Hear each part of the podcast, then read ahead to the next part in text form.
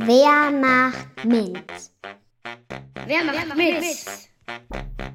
Auf den Spuren von Frauen in Naturwissenschaften und Technik. Regine Kappeler-Adler. Kennst du schon Regine Kappeler-Adler? Regine wurde am 28. Juni 1900 in Südpolen bzw. der Westukraine geboren und starb am 31. Juli 1991 in Großbritannien.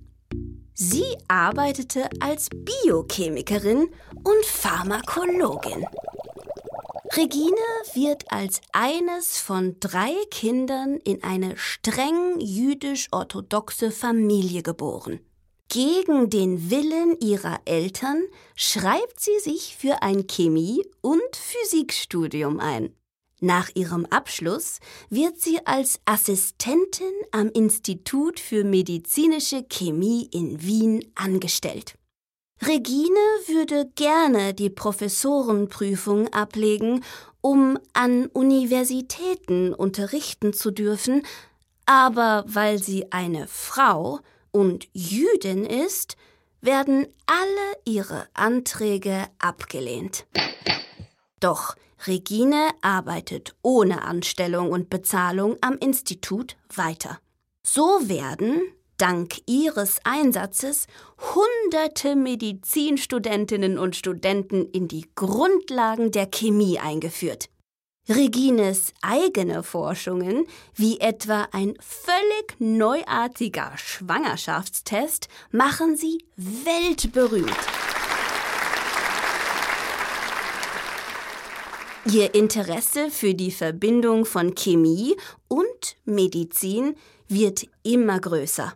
Mit 34 Jahren, kurz nach der Geburt ihrer Tochter, beginnt sie deshalb ein Medizinstudium.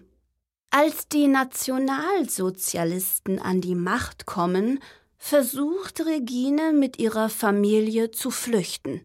Dank ihrer angesehenen Forschungsarbeit werden sie von einem Verein für jüdische akademische Flüchtlinge in Großbritannien aufgenommen. Regines wissenschaftliche Arbeit überzeugt die britischen Kollegen völlig. Mit 91 Jahren stirbt Regine, hochgelobt für ihr wissenschaftliches Werk. Was macht Regine zu einem Vorbild? Regine Kappeler-Adlers Forschungen mit Histamin brachten ihr als einziger Frau unter männlichen Kollegen den Spitznamen The Histamine Queen ein, also die Königin der Histamine. Machst du mit? Machst du mit?